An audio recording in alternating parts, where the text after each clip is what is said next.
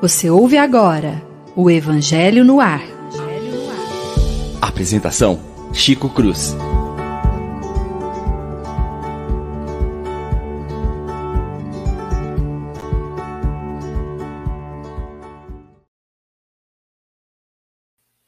Olá, meus queridos e prezados amigos, você que está conosco aqui na Rádio Idefran e vai passar agora a ouvir o nosso pequeno trabalho Evangelho no Ar. Falando nesta manhã do capítulo de número 7, Bem-aventurados os pobres de espírito, nos seus itens de número 3, 4, 5 e 6. Quem quer que se eleve será rebaixado.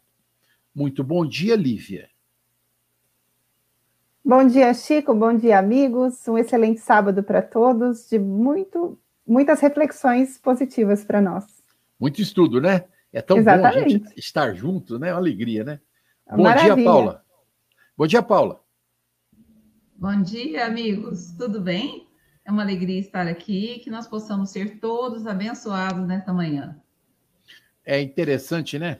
A gente começa o programa sorrindo, termina o programa, às vezes, gargalhando, né? Eu acho isso fantástico, né? É, e é sempre muito bom compartilhar esses momentos evangélicos com todos os amigos que nos assistem, estão conosco todos os domingos, ou sábados. Domingo, olha eu pensando no domingo. É, bom dia, Leon. Será que o Leão vai entrar? Ah, ele aí. Aê, o bonitão! Ah, bom consegui. dia! Aê. bom dia! Bom dia a todos, bom dia aos amigos. A gente estava aqui brigando com a internet, por isso que o pessoal não está entendendo nada.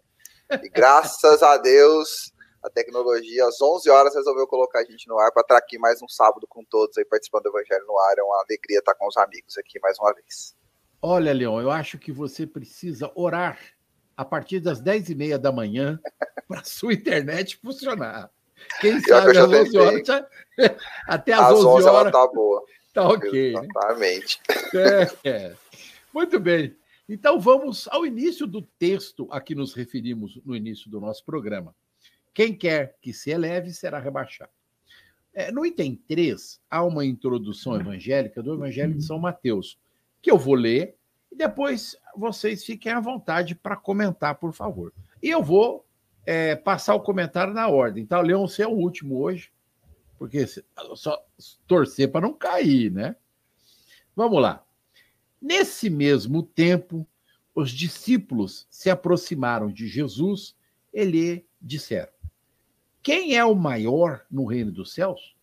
Jesus, chamando uma criança, colocou-a entre eles e lhes disse: Eu vos digo em verdade que se não vos converterdes e se não vos fizerdes como criança, dois verbos interessantes, hein? não entrareis no reino dos céus. Pois quem quer que se humilhe e se torne pequeno como essa criança, esse será o maior no reino dos céus. E quem quer que receba em meu nome uma criança, tal como eu acabo de dizer, é a mim mesmo que recebe. Nos assusta, né? Que depois de dois mil anos, a maioria dos cristãos ainda não conseguiu traduzir literalmente dentro dos seus corações a lição aqui expressa em São Mateus não conseguiram perceber, não conseguiram entender o que é que Jesus quis dizer com a semelhança dessas crianças. Então, a gente fica muitas vezes assustado, pensativo. É, quanto tempo demoraria ou demora para que as pessoas entendam ou percebam a pureza, a grandiosidade, a inserção da fala de Jesus é, para todos nós neste pedacinho aí de São Mateus. Lívia, querida, gostaríamos de ouvi-la em primeiro lugar. Paula, por favor, desliga o microfone, por gentileza. Chico, é tão interessante que já no passado, quantos momentos Jesus precisou nos lembrar que uma característica seria fundamental para a nossa renovação e para a nossa característica é, para o nosso progresso. E essa característica é a de se tornar um coração humilde, um coração simples, ou seja, um coração desprovido daquilo que poderia impedir o nosso crescimento. Então, ser um coração aberto à renovação, ao aprendizado, à convivência com os outros, isso seria fundamental ao nosso crescimento. Então, esse exemplo que é, Kardec coloca para nós, extraído do Evangelho de São Mateus, é um exemplo muito claro disso, né? As discussões em torno de quem seria o maior não eram poucas nem eram isoladas. Nós vimos na semana passada quando os discípulos entre eles discutiam quem seria o maior do grupo. Quem seria o mais amado, o mais expressivo? E Jesus lembrou, é aquele que serve, ou seja, o que está aberto a, a ser útil. Não é o que serve no sentido de se humilhar ao outro, mas servir no sentido de ser útil, de crescer, de disponibilizar para os outros os recursos que tem. Aqui também é um outro exemplo, quando a discussão já não está entre o grupo daquele daqueles discípulos mais próximos, mas o grupo maior de outros discípulos que discutiam é, qual a característica principal para se entrar no reino dos céus. E, e, Jesus aponta. Aquele que se. Ele, ele toma um exemplo prático que estava ali, as crianças próximas, para dizer, aquele que se fizer como um desses pequeninos. Porque uma característica da infância é exatamente essa, de abertura, de receber, de assimilar as contribuições que vêm de fora para o crescimento, as boas contribuições, é o coração simples. Ele ainda não está é, cheio da, daqueles impedimentos que mais tarde poderão caracterizar a vida adulta se nós não trabalharmos para nos livrarmos disso. Então, a presença de Jesus era sempre uma presença que norteava os nossos passos. E, além disso, um outro exemplo é quando a mãe dos discípulos, né, é, João, é, vai dizer assim: que queria que João e Tiago sentassem à direita e à esquerda do Cristo no reino dos céus, porque a visão dela era ainda muito humana, uma visão muito próxima da que nós teríamos. Sendo ele um expoente, um representante do reino divino, então era natural que ela de desejasse reservar para os filhos queridos os melhores lugares no reino que Sim. estava sendo anunciado. Então era uma preocupação legítima do ponto de vista do sentimento dela. Era uma mãe interessada em garantir para os filhos bons lugares. Quem não faria isso? Porém, Jesus sabia que o estar ao lado dele não dependia dele escolher, dependia do fato da pessoa se renovar e desejar. Então, ele faz ela entender isso, dizendo: Olha, não compete a mim dizer quem sentará à direita ou à esquerda, porque é preciso saber se eles vão beber do meu cálice.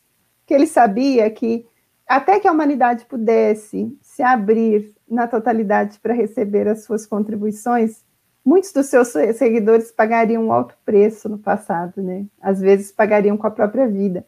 E nem todos teriam essa disposição de fazer tamanha renúncia para que o amor fosse semeado no coração dos outros. Então, fazer-se simples, fazer-se humilde é indispensável e é um convite para todos nós. Chico. Você sabe que é, no texto tem essa fala nos, nos chama a atenção, né? Quando a, a mãe dos meninos, né?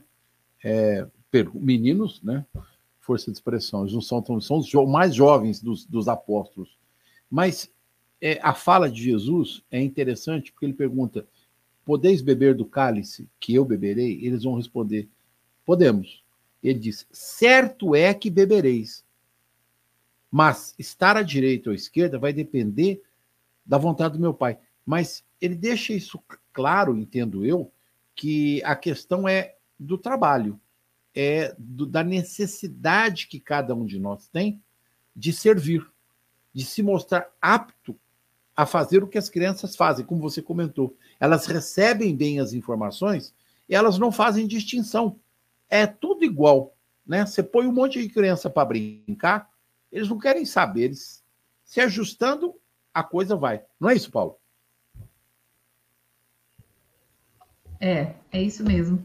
E essa parte é, que nós é, falamos da criança, quando Jesus faz essa comparação e a Lívia e o Chico trazem esses, essas reflexões, me lembrou o seguinte: é, me lembrou que as crianças elas, elas não conhecem o que é competir. As crianças elas conhecem o que é brincar. Então elas estão no jogo, elas estão na vida por diversão, por curiosidade, elas são muito curiosas, elas, elas gostam de aprender, né? A questão da competição, ela vem conforme a gente se aproxima cada vez mais do que os homens ensinam e cada vez distancia mais do que Deus ensina. porque senão a gente deveria estar num mundo muito mais fraterno. Eu até falo assim, nossa, eu detesto esses negócios aqui, vou falar uma coisa para cutucar o leão. Eu fico com uma dó quando tem jogo de futebol e dá um, um time de 7 a 1 gente, eu falo, para que 7 a 1 né? Eu acho assim, ó, que vai, vai entrando numa coisa de humilhação e de vergonha e de tudo. Por que, que a gente não podia terminar empatado? Aí os meninos aqui em casa, a gente joga aqui em casa também. Mas, Paula, que graça que teria um jogo que termina empatado. Eu falo, gente, nós vamos chegar num ponto onde os jogos serão colaborativos, onde as pessoas não precisam de se esforçar para ser melhor um que o outro. Porque lá os discípulos estavam demonstrando o que nós sentimos, gente. A nossa necessidade de aprovação e muitas vezes ficar nos comparando com outras pessoas, elas vêm dessa mentalidade de que o melhor vai ter mais sucesso, vai ter mais felicidade, vai ser mais querido muitas vezes. E às vezes a gente nem mede o que a gente está disposto a jogar para ser o melhor, o que a gente está disposto a apostar, né? Então, essa necessidade do reconhecimento do outro, que nos afasta da criança que vocês falaram, e nos aproxima muito mais de uma vida de competição, ela vem da nossa falta de conexão em fazer as coisas por amor ao ideal. Ainda que ninguém perceba o que eu estou fazendo, ainda que eu esteja seja vista como uma pessoa, ah, mas você é muito boba por fazer isso. Muitas pessoas que são generosas são vistas como boba. Você precisa se defender mais, vai lá brigar e tal. Isso está em função de que quando a gente se conecta, por que é que eu faço o que eu faço? isso daí traz um outro sentido para nós, porque aí a gente não se sente humilhado e rebaixado. A gente sente que a gente está num caminho, numa trilha que o sentimento leva, que a emoção leva, que a fé raciocinada leva. Então eu fiquei pensando assim, ó, muito nessa questão dessa competição que existe, criada para as crianças, que elas não nasceram com ela. Eu gosto muito de desenho animado e tem um desenho da nova onda do imperador, que o Kronk fala assim, gente, a intenção, a intenção é a diversão, né? As crianças estão na vida para se divertir, para aprender brincando. A intenção não é ganhar, porque se você ganhar e perder todos os seus amigos, de que valeu tudo aquilo que você ganhou, né? Então, para mim, ficou muito forte essa questão da criança, enquanto abertura que a Lívia falou e também o Chico comentou. E na passagem que o Chico fala, quando Jesus fala, não sou eu que, que não cabe a mim resolver quem vai ficar, né, vai sentar em tal e tal lugar, quem vai ser o melhor, depende das suas obras, mas ele também se põe como humilde perante Deus. Ele fala, é meu pai que vai resolver.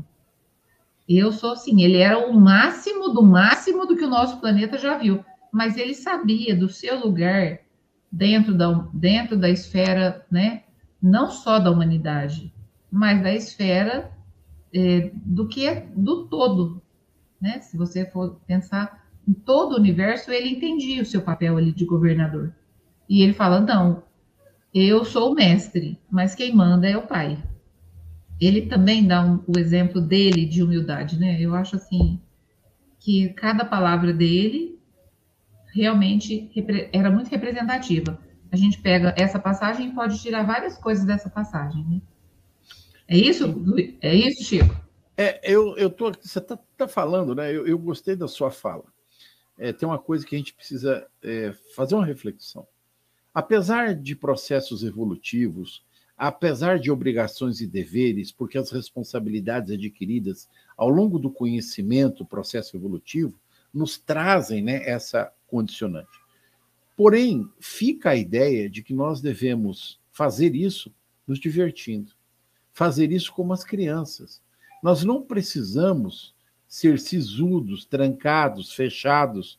Nós não precisamos ter obrigações e deveres na casa espírita, no serviço, é, no nosso trabalho, sempre de cara feia. Porque eu acho que uma das coisas que nos premeia essa é, situação, é, é, prêmio para todos nós, é podermos é, trabalhar sorrindo, trabalhar cheios de alegria, trabalhar nos mostrando a todas as pessoas que nós estamos felizes com isso. Lá no consultório, quando eu atendo os meus meninos, como eu chamo, é, eu costumo dizer a todos eles: olha, quando você for fazer uma escolha por profissão, faça por prazer, faça por alegria. Não faça pensando em dinheiro, em ganhar coisas ou bens materiais. Faça para você trabalhar a vida inteira naquilo que você faz que, e faça por amor, por prazer, por satisfação. Porque a vida se torna muito melhor para todos nós quando nós conseguimos nos enquadrar em algo que nós gostamos muito, que nós temos prazer de fazer. Não é, Leão? Deixa eu só complementar uma coisinha antes do Leão comentar. Enquanto o Chico estava falando, ontem eu ouvi uma música, quem estava cantando era Maria Bethânia, mas eu não lembro quem é o autor, que chama Brincar de Viver. Hum. Ela canta, né, que a arte de sorrir cada vez que o mundo diz não, fala para a gente voltar para o ninho e para a gente recomeçar todo dia, porque realmente a vida não é uma brincadeira, mas a gente pode brincar enquanto vive, né? Então, me lembrou essa música. É verdade. Vai lá. É, a arte de brincar, acho que a gente viver, viver como se não como se fosse uma grande brincadeira, né? Mas com leveza. Eu acho que isso é fundamental. O Chico falou algo que me, que me preenche muito, porque eu sempre procurei profissionalmente fazer, e aí a Paula foi minha colega de profissão.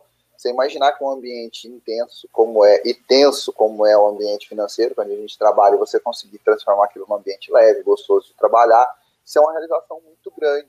É impressionante como a gente brinca, né, nós colegas bancários, a gente, depois que a, que a porta fecha, ou antes dela abrir, como que aquele ambiente preenche a gente, como a gente se, contra, como que a gente se completa ali nas nossas, nas nossas dores e delícias do nosso dia a dia, né? Isso é fantástico. Acho que é, é o que o Chico falou, a gente tem que procurar ser feliz, procurar ser leve, e o exemplo, a referência são as crianças, né? A Paula foi muito feliz quando falou que criança não compete, criança brinca. E isso, quando a gente pega o auge da, da, da, da, competição, esportivamente falando, já que ela falou de esporte, é a praia que eu amo de paixão, o auge competi da, da, competitividade é o, o, movimento olímpico. Eu tenho um irmão que é especialista no assunto, ele é doutor em olimpismo, então ele estudou isso, ele foi para a Grécia para conhecer essa situação. O William tem muito orgulho do meu irmão com esse, com esse trabalho dele, ele tem uma tese sobre os atletas que saíram de outros países para disputar a Olimpíada pelo Brasil. E para poder estudar isso, foi muito, é um doutorado que ele fez na USP. E a gente foi discutir, a gente, a nossa família é muito permeada pelo esporte, pela competição. E aí a gente foi falar, mas por que, que a gente tem essa, essa convicção? Meu avô, por exemplo, que faleceu, já está com 13 anos, é, ele sempre uniu a família pelo esporte. Os netos ficavam em volta dele, a família do meu avô, a metade dos netos são São Paulinos para agradá-lo, e a metade é corintiano para pirraçá-lo entendeu? Era um propósito. Tinha esse, ele fez, os meninos eram de propósito. Então era um, era um ambiente adorável. E somos quase 40 netos, mais de 40 com netos e bisnetos. Então era um ambiente muito gostoso, a gente sentia muita vontade. Como eu vou fazendo todo aquele jogo de cena, né? Ele jogava para os corintianos e para os são paulinos, e aquilo foi, moveu a nossa, nossa infância. A gente tem uma lembrança muito gostosa daquilo. E aí falo para o meu irmão, mas tem hora que o esporte não, não, não causa, não, não entra em conflito com os nossos princípios doutrinários. Porque às vezes o esporte gera competição, você quer ser melhor que o outro. Qual o objetivo em tentar ser melhor que alguém nessa encarnação? E aí, recentemente, estudando com estudando o Evangelho, tem uma, uma, algo que a gente precisa, que tem me marcado muito nesse ano de 2021, nos estudos nossos, no Escola Allan Kardec, no, no, no Padre Vitor e aqui na, na rádio também. Se a gente pensar que o governador desse orbe estava aqui quando ele nasceu, são 4 bilhões e meio de anos de experiência. Quando Jesus fala para que a gente seja igual às crianças, e quando ele remete ao Pai, ou seja, ele sabe exatamente o que ele está falando. A gente é muito pequenininho diante da grandeza do nosso Mestre Jesus, que teve a incumbência de governar esse planeta, de colocar nesse caminho. Sabe que a gente ia errar, sabe que a gente ia competir, que a gente ia entrar em desacordo, mas ele sabe também que a gente foi criado com livre-arbítrio. Então, a gente, esses dias, numa das reflexões nossas, não sei se no rádio aqui ou num dos estudos, a gente falou: imagina se todo mundo fosse perfeito. Imagina um jogo de futebol onde os dois times são perfeitos. Como diz a Paula, ia acabar tudo empatado. Porque o time de cá ataca muito bem, o outro defende muito bem, ou se não faz muito gol, o outro também faz. Peraí. Adoro empate.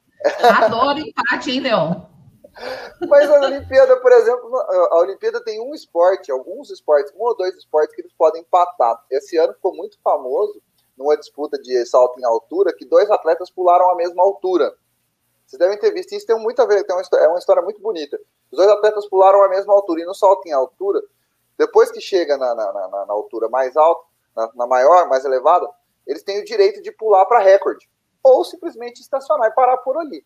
Se os dois atletas concordarem, o que pulou primeiro leva a medalha. Mas se não, se os dois chegarem no salto, falam, não, a gente para por aqui, não tem segundo lugar. As duas medalhas são de ouro. E aí, um atleta africano e um atleta italiano ganharam a medalha de ouro. Como a Paula gosta do empate, essa história é do, do, talvez o empate mais bonito da Olimpíada desse ano, de Tóquio. Os dois se empatam, o italiano abraça o atleta africano, o atleta africano fica até meio com vergonha, ele vai para um cantinho do estádio comemorar com a torcida e o, o, italiano sai chorando, sai debulhando em lágrimas. É, eu tenho o nome dos personagens, vou colocar aqui na, no chat, posso para o João colocar, mas a história por trás do encontro dos dois é que o italiano que pediu, que foi que levou a medalha de ouro, um dos que levou a medalha de ouro, ele estava num processo de depressão um ano atrás, quando cancelou a Olimpíada por causa da pandemia. E aí ele falou assim: não, mas eu estava treinando, eu estava no auge, a Olimpíada parou e ele já era mais de idade um pouco mais avançada, ele tinha medo de não conseguir competir mais um ano. Então ele ia para as eliminatórias, teve uma eliminatória que ele foi competir e ele ficou no quarto. E esse atleta africano bateu no quarto e falou assim: por que você não vai competir? Eu falei, não, eu já não estou me sentindo bem. Então, não, você vai competir. Se você vai ficar em primeiro, em terceiro, você vai competir. Se ele ganhou essa, essa competição ou não ganhou, não importa. Quem tirou ele do quarto foi o cara, o africano, o atleta que também ganhou a medalha com ele. Quando os dois ganham a medalha junto, ele fala: olha, aquele momento ele me tirou de um processo depressivo, porque eu sabia que eu não ia conseguir o mesmo resultado. Naquela competição ele nem ganhou medalha. Mas eu fui lá e competi. Passado um ano, os dois dividem a medalha de ouro e têm o melhor resultado numa competição de salto em altura na Olimpíada.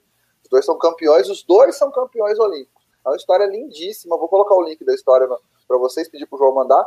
Mas é muito nesse espírito do brincado, se divertir, do que tem além da competição. Se todo mundo fosse perfeito, às vezes a, ideia da, da, do olimpismo, da competição, é justamente para que a gente descubra onde o outro estudou mais do que eu, qual a categoria que ele tem. E as crianças, a gente sabe, a gente vai evoluir, qual o caminho que eu escolhi para evoluir? Se é um caminho mais tranquilo, mais leve, o que, que eu posso fazer para se melhorar? As crianças têm isso, né? A competição entre as crianças mostra o colega tem aptidão para natação, o colega tem aptidão para corrida. A gente vai descobrindo as nossas, os nossos dons e aí, aquilo que me faz feliz, não, ele é mais feliz saltando, ele é mais feliz nadando, ele é mais feliz correndo. Onde eu sou mais feliz é onde eu posso entregar melhor para a humanidade. Eu acho que é onde a gente se realiza mais, onde a gente tem mais condições de se realizar, é onde a gente entrega mais para a humanidade, onde a gente serve melhor. Eu acho que isso é muito importante. É isso, Chico. Com, com certeza. Fala, Lívia.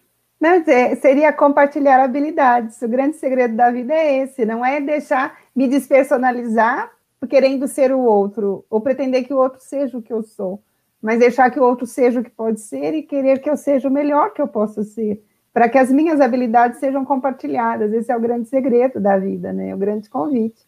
Ah, o enriquecimento está aí. E falando, em, e falando no melhor, nós temos o melhor técnico da rádio, né? porque antes de eu citar, ele já colocou no link, olha lá. O é, é o cara. Tá né? técnica, é, ele é o cara. É, ele já é colocou o, cara, o link. É o cara. O cara. Deixa eu fazer uma inserção também, né? Cumprimentar a todos aqueles nossos amigos que estão nos acompanhando no YouTube ou pelo Facebook. Paulo Antônio, Reginaldo, Aline, a Dalva, o Reinaldo, o, a Miriam, a Augusto, seu Augusto, pai do Leão, é, o Ícaro, a Marisa. É uma alegria poder, Dalva, é uma alegria poder estar com vocês e vocês conosco, viu? É, um abraço a todos. Eu queria pegar a fala do Leão. Aqui no texto do Evangelho está escrito assim: no final do item 5, 4, está escrito: O filho do homem não veio para ser servido, mas para servir e dar sua vida pela redenção de muitos. E no item 5, lá no final está escrito assim: Pois quem quer que se eleve será rebaixado, e quem quer que se rebaixe será elevado. Essa lição aí da Olimpíada, assim que a gente entende no nosso ponto de vista, é um espelho, um exemplo de tudo que a gente vem falando sobre as crianças até agora. E sobre a fala de Jesus. Por quê? É, ambos é, se puseram na condição de servir um ao outro, ambos se rebaixaram, ambos foram elevados.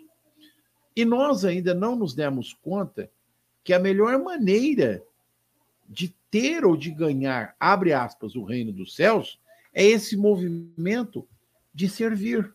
Serviu São Francisco de Assis, serviu Santo Agostinho, serviu Paulo de Tarso, serviram todos os apóstolos, serviram todos os apóstolos modernos, e nós temos muitos para citar e citamos todas as vezes em nosso programa. Então, será que a humanidade não vai aprender que a chave para a felicidade do seu coração é a felicidade do próximo? É servir? É auxiliar? É ajudar? Eu, eu vou deixar o comentário. Quem quer fazer primeiro? Leon? Quer fazer o comentário? Ah, Lívia. Lívia, levantou o dedo, leva. Chico, você me fez pensar de uma história que eu li há bastante tempo, mas que quando eu li achei linda. Uma senhora narrando que quando ela era criança, é, certa vez, assim, ela estava esperando o espetáculo da escola, o espetáculo anual, final de ano, e ela queria muito participar da peça de teatro. E hum. nessa, nessa seleção, a amiga pegou o papel principal. Então, ela, com os seus 11 anos, chegou em casa chorando, porque era o papel que ela queria, o principal. Ela amava a amiga, mas ela queria achava que era o melhor papel, né? Acontece que quando ela começa a chorar, a mãe pega o relógio do pai, um relógio que o pai tinha uma predileção, um relógio de ouro, coloca na mão dela, abre atrás e fala: Minha filha, o que, que você está vendo? O relógio do meu pai. Daí a mãe abre atrás o relógio e mostra todo o funcionamento. Fala: O que, que você está vendo aqui? Ah, funcionamento do relógio. Esse relógio funciona bem? Falou, funciona. Você acha que se tirasse uma peça daqui, ainda que fosse pequena, esse relógio exerceria bem a sua função? Não, mãe, ele não funcionaria. Eu falei, então, nesse grande cenário da vida, todos os papéis são importantes. O êxito do, da peça da escola depende também de você.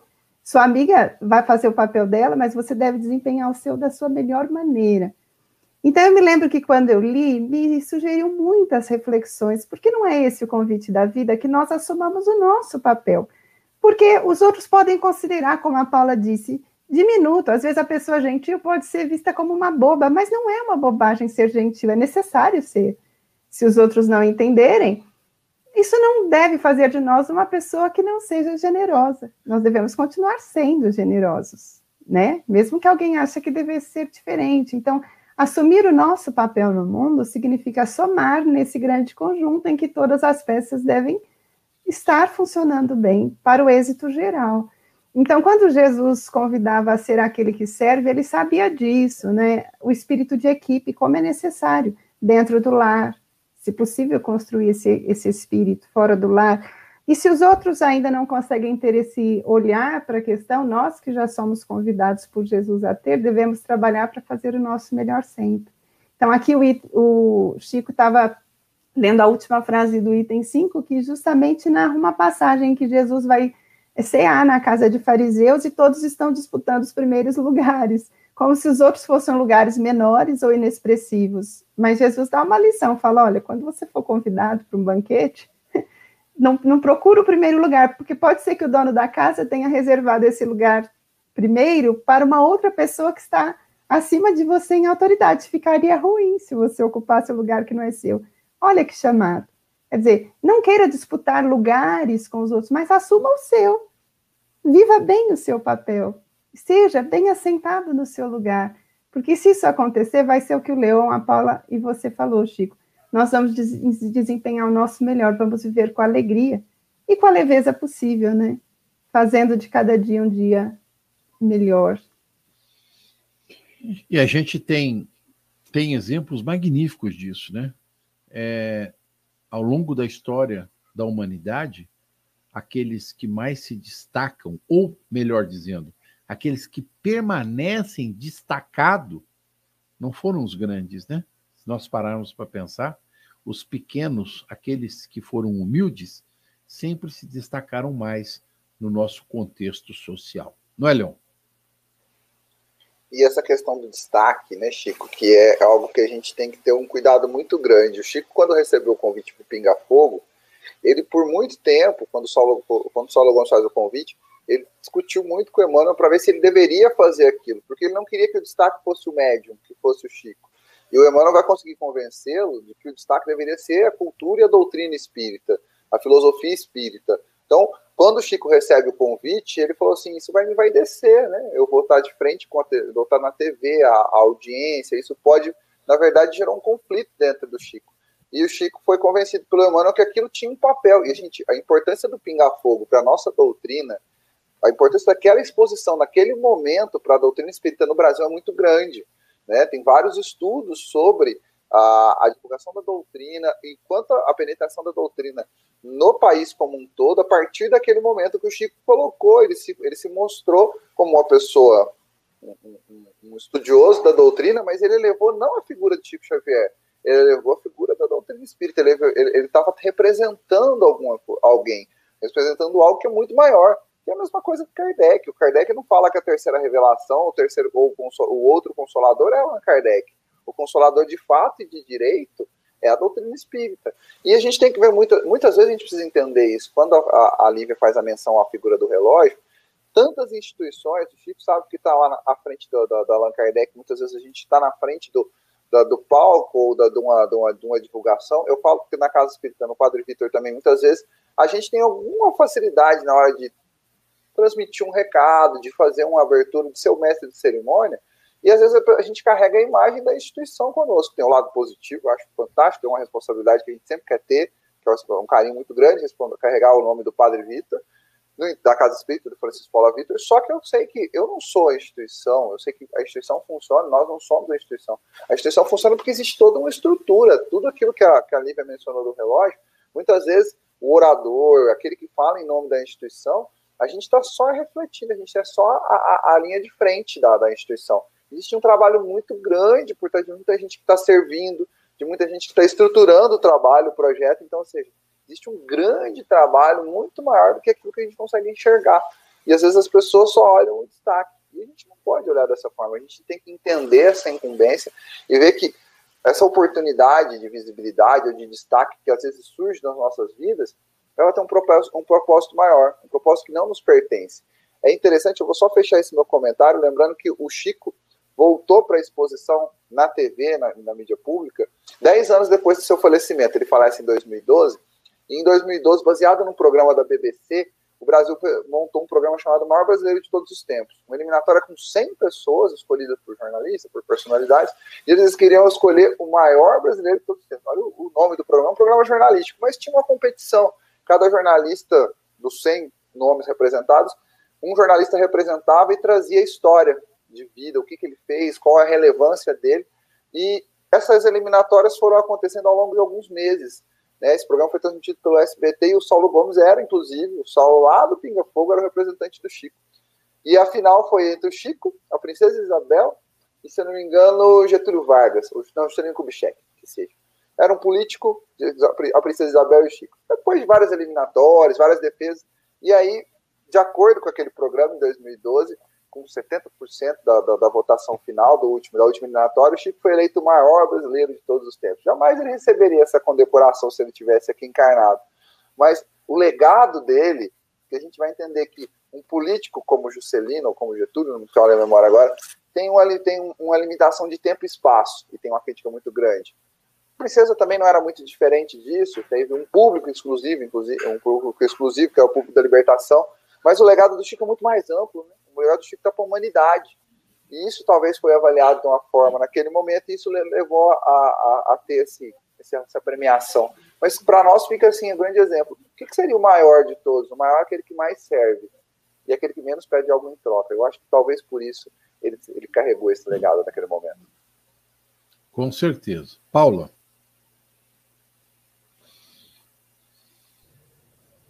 É, muitas coisas para considerar, né?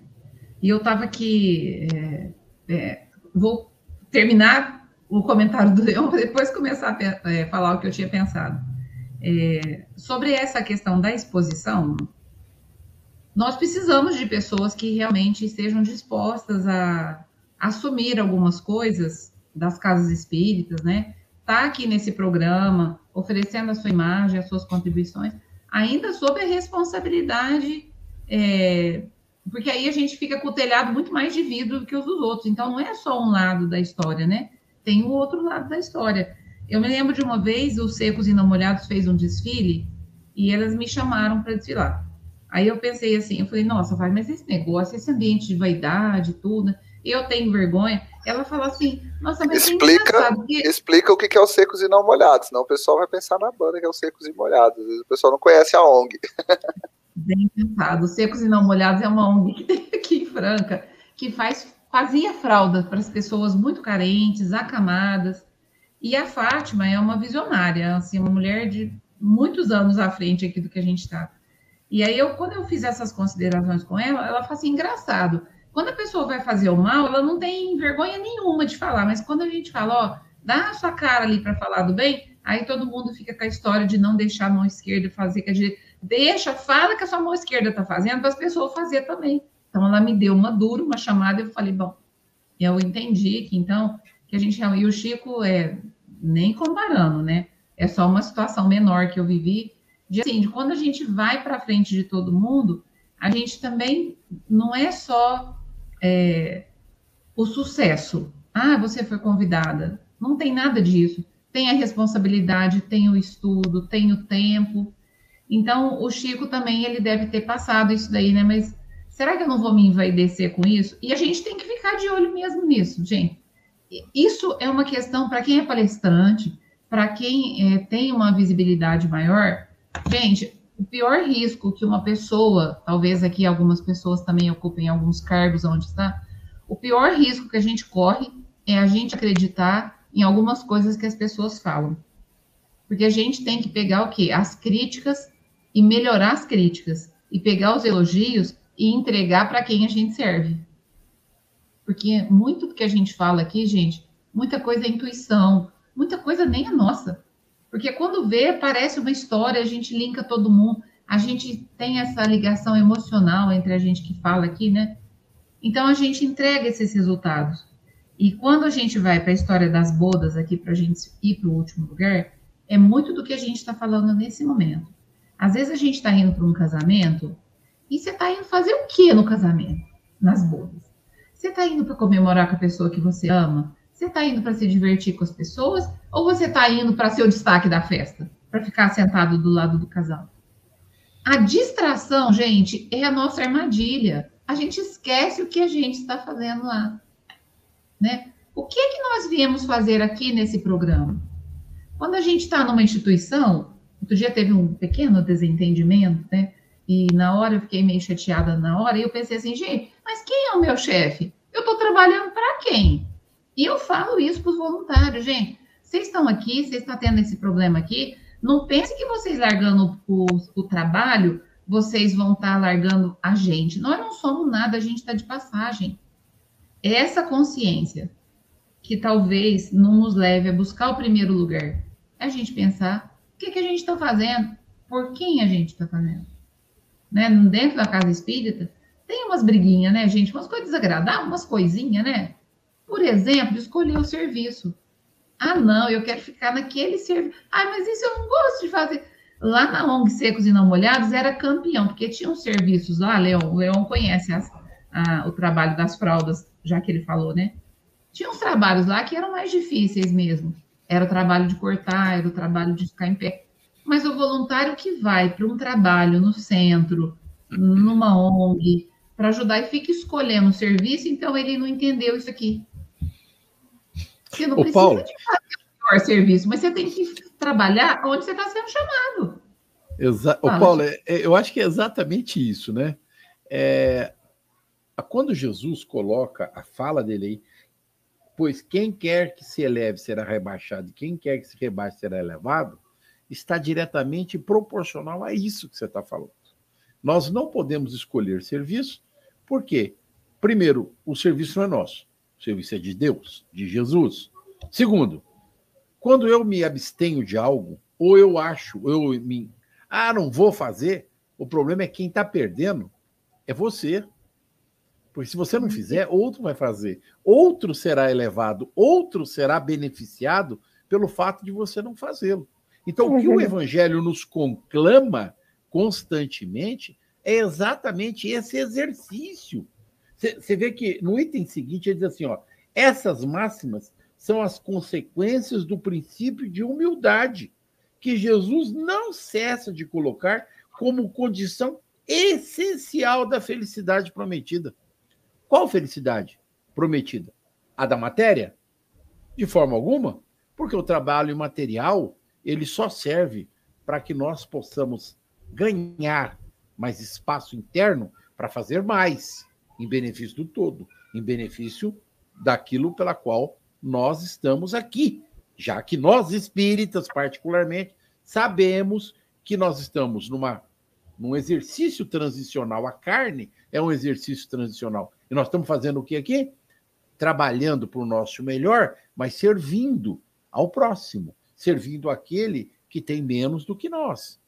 Então, Paula, eu acho que quando você faz essa colocação, a gente entra aí nesse, nesse pedaço do, do texto que nos remete exatamente essa condicionante. E que os espíritos constantemente nos alertam no Evangelho, no Livro dos Espíritos, no Céu e Inferno, é, um pouco menos na Gênesis, e todas as outras obras complementares, André Luiz, Emmanuel, Bezerra de Menezes, Elis Parsanufo, todas as obras, ó, atenção, o trabalho é do Cristo. Você é o quê? Ponte. Né? Eu, eu, vocês estão cansados de ouvir falar isso, né?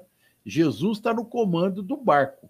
Nós precisamos é remar, porque a obrigação de remar é nossa. Ele já remou. Agora ele está comandando. Ele comanda, como disse o Leão, há 4 bilhões e meio de anos. A nós, ó, vamos remar, que é a nossa parte, né? É. Quando você fala isso, me até me remeteu a uma outra questão também, dentro do, da questão da humildade. É que muitas vezes a gente se arvora meio que de salvador das pessoas, né? Mesmo dentro Sim. da psicologia, às vezes os meninos que são professores, o leão querendo ajudar alguém dentro da casa espírita. Então a gente recebe um pedido de ajuda, por exemplo, e a gente fica naquele desespero, naquele sofrimento para ajudar. Mas se a gente tivesse a humildade de reconhecer que a gente faz o melhor, mas que o pai é o pai que está tomando conta de tudo. A gente também não sofreria tanto com as questões que são chamadas de insucesso, coisas que às vezes a gente não consegue, é, que estão além das nossas forças. Muitas mães e muitos pais que estão em tremendo sofrimento. Eu falo, você precisa de entregar, porque o seu filho, ele é filho de Deus antes de ser seu. E a gente tem que ter humildade até para sofrer, para entender que a nossa parte é fazer o melhor humanamente, né? Então, assim, ó, para mim fica muito a questão aqui, sempre falo para vocês, gente, a questão do sentido. Hoje a gente está falando muito de preservação da natureza, de biodiversidade, de importância da gente preservar o meio ambiente. Você vê que esse negócio que teve de poeira aqui em Franca, essa nuvem de poeira que teve aqui, eu estava escutando um ecologista falando, um comentarista, e ele falou assim: ó, essa nuvem de poeira que teve aqui em Franca é a nuvem da vergonha, porque a natureza foi tão depredada na nossa região que essa nuvem se formou. Se a gente estivesse pensando no todo e na preservação do meio ambiente, isso não teria ocorrido aqui. Bom, eu quero falar isso para falar uma outra coisa. Se a gente está percebendo a importância tão grande da natureza, por que, que a gente não está dando importância para os catadores que pegam papelão na rua? sendo que é eles que estão trabalhando pela natureza. Então, a questão do orgulho, da, da humildade e da gente entender o trabalho de cada um, que a Lívia falou, que é cada um no seu trabalho, quem vai dar sentido para o que você faz é você, não é outra pessoa. Se você lembra para quem você está trabalhando, se você lembra o seu papel, não interessa que os outros estão achando que o seu trabalho é simples, que, que, é, que eu estou fazendo pouco. Nossa, mas eu estou fazendo tão pouco mas eu estou entendendo que eu tenho uma ligação e eu tenho um sentido para o que eu faço. E aí tudo ganha um sentido novo e eu deixo de me sentir rebaixada para me sentir parte de um plano maravilhoso. Isso que eu é pensei. É verdade. Paula, foi interessante que à medida que, que vocês falavam, eu me lembrei do André Luiz. Quando nós abrimos o nosso lar, a frase primeira que está ali na, no frontispício do, do, do livro, no, nas primeiras páginas, é quando o trabalhador está pronto, trabalho aparece. O que nós entendemos é que na tarefa do bem, nós vamos trabalhando espontaneamente com boa vontade e depois o serviço nos escolhe. À medida que nós vamos demonstrando a nossa capacidade de serviço, de dedicação, de amor, como você disse, não escolhendo, fazendo por amor, porque é bom para o bem geral, né? um serviço mínimo que pareça para o outro, ele pode ser decisivo para o bem do conjunto. Se numa reunião uma luz não for acesa, a reunião já não vai ser realizada, mas é um dedo no interruptor, é um clique. Então, isso mostra como que até as tarefas diminutas, elas são menosprezadas, mas elas são essenciais no conjunto. Então, quando nós fazemos por amor, depois o trabalho nos escolhe, que foi o caso, o exemplo que foi dado das posições de frente, né? Às vezes, muitos procuram as posições de frente sem querer pagar o preço para estar nelas, mas outros não as procuram, vão fazendo e depois são alçados das posições de frente. Então, o Chico, que foi lembrado, é, foi um caso assim: ele não procurou a fama, ele não procurou o sucesso. O reconhecimento foi consequência do trabalho feito. Por isso que depois de 40 anos de mediunidade, quando o jornalista perguntou, Chico, o que, que você faz para lidar com o sucesso, né, para não não se sentir orgulhoso. Em outras palavras, a pergunta era assim: o que, que você faz para lidar com o sucesso? Você faz algo de especial? Ele diz: eu, particularmente, não faço nada, porque eu nunca procurei por ele. Então, ele não precisava fazer nada, ele cumpriu o trabalho. As pessoas é que davam a ele notoriedade, porque reconheciam nele o bom trabalhador. Então, quando o servidor está, está pronto, o trabalho aparece. E nas nossas casas espíritas, quanto fora delas, é, nós somente conseguimos fugir das discussões inúteis quando nós não nos esquecemos do Evangelho. O Evangelho é a linha essencial de conduta que nos propõe trabalhe, faça. Faça o seu melhor som, não pense tanto na sua opinião pessoal, mas pense no bem geral. Que às vezes eu tenho uma posição, mas o bem geral pede outra. Então, quando a gente pede, olha para o bem comum, nós somos capazes de entender que, embora a nossa opinião fosse justa de ser dada, o melhor foi atender uma outra frente. Então, as questões que, que foram colocadas me levaram a pensar nisso. Então, o grande convite da vida é assumir a nossa parcela de contribuição e fazer bem feito, faça direitinho. Porque se fizer bem feito, alguém reconhece, alguém se serve disso, outro alguém nos convida para um outro trabalho, e quando vê, as consequências vão surgindo. E a Paula falou um outro ponto que aqui eu queria encerrar essa parte da minha análise lembrando uma fala da Meimei, que é essencial de fato, quando nós nos colocamos na posição de salvadores ou daqueles que têm que fazer pelo outro, nós vamos nos frustrar muitas vezes, porque não vamos conseguir chegar a bons resultados. Porque o nosso papel não é o de fazer a parcela do outro, é de contribuir. Seja na posição de pai, de mãe, de professor, a gente semeia, distribui, coopera, incentiva e leva, mas o outro vai precisar fazer a parte dele. Porque se como educador eu achar que eu tenho que aprender pelo aluno, é provável que eu me sinta um educador que não deu certo muitas vezes, porque eu posso fazer o meu melhor, mas tem alunos que não vão, naquele momento, ter interesse pelo trabalho que eu estou fazendo. Mas tem outros que vão se interessar grandemente, às vezes não pela minha área de trabalho, mas por outras, e vão se destacar. Então, a gente deve fazer o trabalho amando o que faz e distribuindo. E tem uma página da Meimei que narra que certa vez um discípulo é, conheceu a mensagem do Cristo e se tocou tanto que quis trabalhar no campo do bem e se renovou mesmo, era um cristão autêntico, e distribuía, inclusive, na forma de palavras, as lições. Mas houve uma noite em que ele chorou muito, porque por onde ele trabalhava, ele se deparava com incompreensões, com corações endurecidos, ele falava do amor e ainda havia o ódio. E quando ele estava sofrido, chorando, Jesus se aproxima dele e diz: Mas o que foi? Ele fala: Senhor, eu fali. Mas como assim? Eu não consegui corresponder ao voto de confiança que o Senhor me deu. Porque eu trabalhei, eu falei do amor e ainda me deparo com os corações aderindo ao ódio.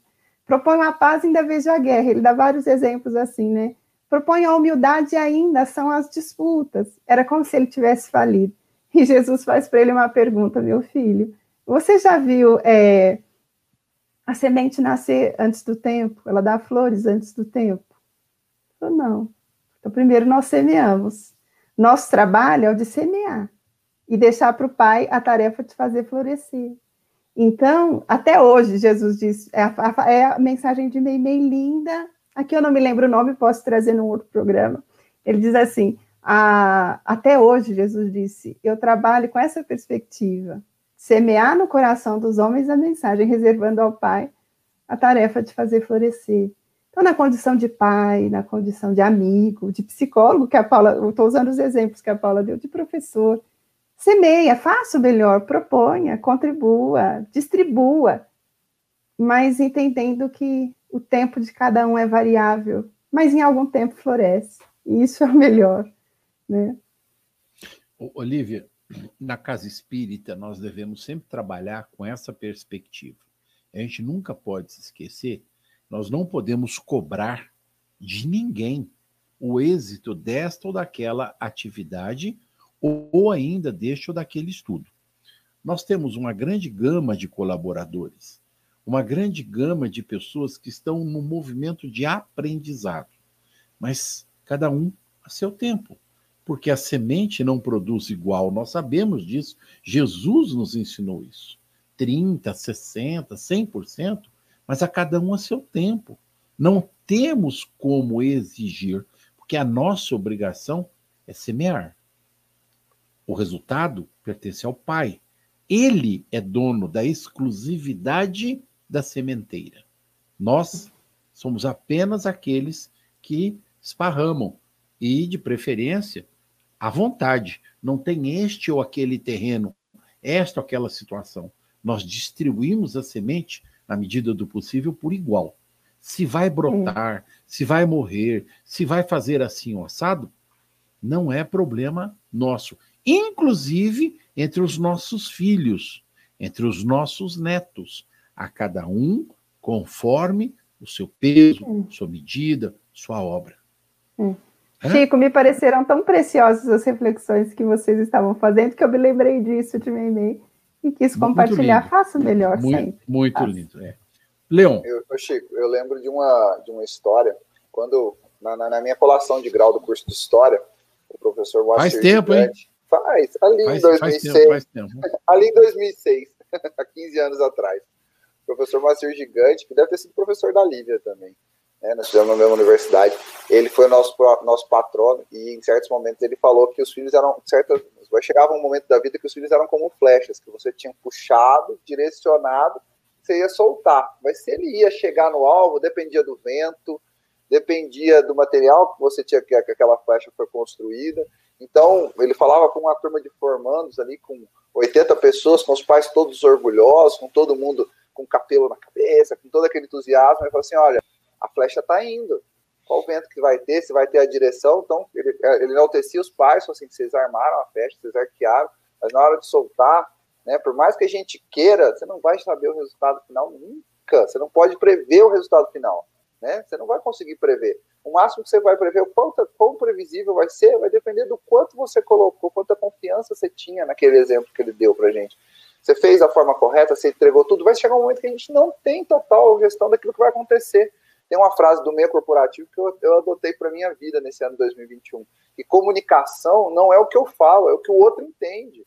Então, isso no casamento acontece muito, isso no trabalho acontece muito, isso com os filhos acontece muito.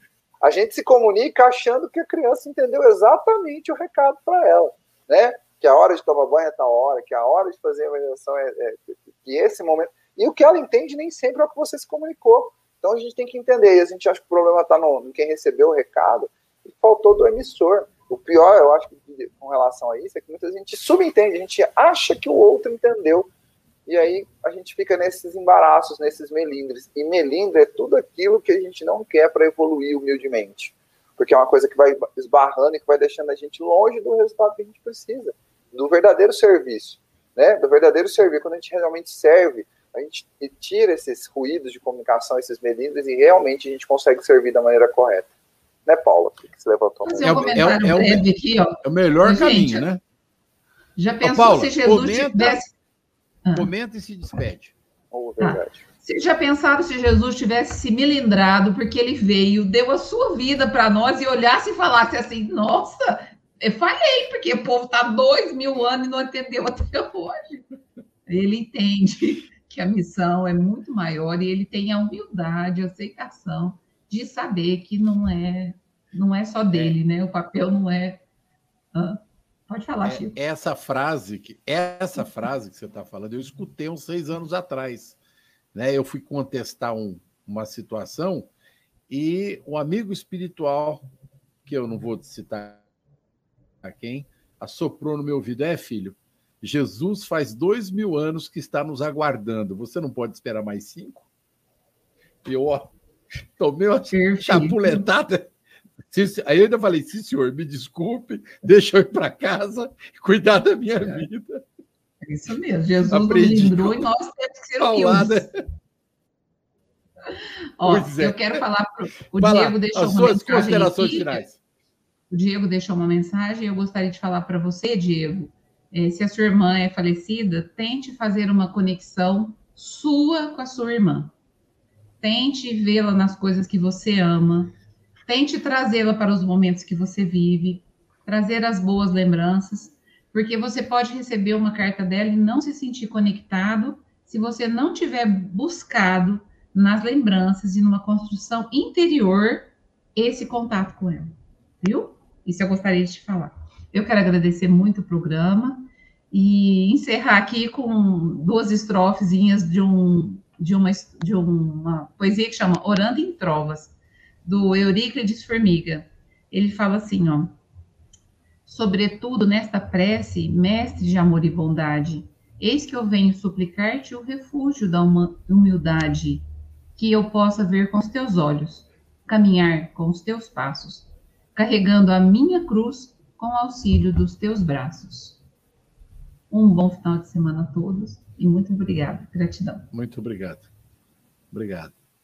Lívia. Chico, quero desejar a todos um excelente final de semana, uma semana muito produtiva e dizer: nós nunca faliremos se fizermos o nosso melhor se trabalharmos com amor, com interesse no bem geral, no nosso bem, no bem do outro, nós vamos acertar sempre, mesmo que os resultados do outro demorem um pouco a chegar. Então, faça sempre o melhor.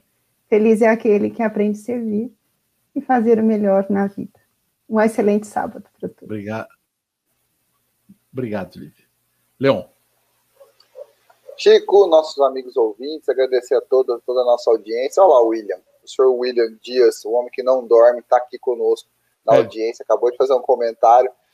Dar um grande abraço para o Will, para o Reinaldo, para o Diego, para o Augusto, meu pai, para todo mundo, para a Fátima. Então, agradecer porque a gente faz o programa com vocês. Então, só temos gratidão para oferecer para todos, que a gente possa ter uma semana abençoada, de muitos trabalhos, de muita dedicação e o convite, a Nívia falou na questão da falência, a gente, a gente se sente faltando, a gente se sente às vezes em débitos, né? E eu lembro sempre de uma frase que o Eduardo Gibelli falou lá no Padre Vitor num estudo, foi muito feliz quando ele disse que o tempo é o tesouro do espírito. Então, que a gente possa usar o nosso tempo, como disse meu, bem meu pai no comentário aqui, né? Toda ocupação útil é um trabalho, que a gente possa ocupar nosso, nosso dia, nossa semana, da forma mais útil possível, preservando o nosso tesouro, multiplicando esse tesouro, que é o tempo que a gente recebe todos os dias. Então, tempos abençoados para nós essa semana. Um abraço a todos. Muito obrigado a este time maravilhoso. Obrigado, Will, pelas suas palavras. Nós estamos sentindo a sua falta, mas nós já sabemos que o seu caso é Augusto. E ele vai resolver o nosso problema já deixando você voltar a trabalhar conosco. Estamos sentindo a falta, doutor, da sua presença entre nós. O time não estaria completo se você não estivesse também entre nós. Agradecer aos nossos rádio ouvintes por esta oportunidade bendita que nos deram de participar conosco desse nosso estudo. Agradecer ao João Henrique, que está na técnica. Sem ele, nós não faríamos este programa. E agradecer a Jesus pela oportunidade bendita de estarmos aqui servindo. Não há dúvida de que nós já aprendemos, e eu espero que as minhas palavras sejam verdadeiras, que o único sentido que a nossa vida tem é quando nos dedicamos a servir a causa do Cristo. Nós já aprendemos que, como crianças, devemos nos manter sempre ligadas a Ele, é, dedicando-nos integralmente ao auxílio do próximo, às bênçãos do alto. Uma excelente semana a todas, a todos, e espero encontrá-los novamente na semana que vem. Um abraço, muito obrigado a todos vocês. A Rádio Idefran apresentou o Evangelho no Ar. O Evangelho no Ar.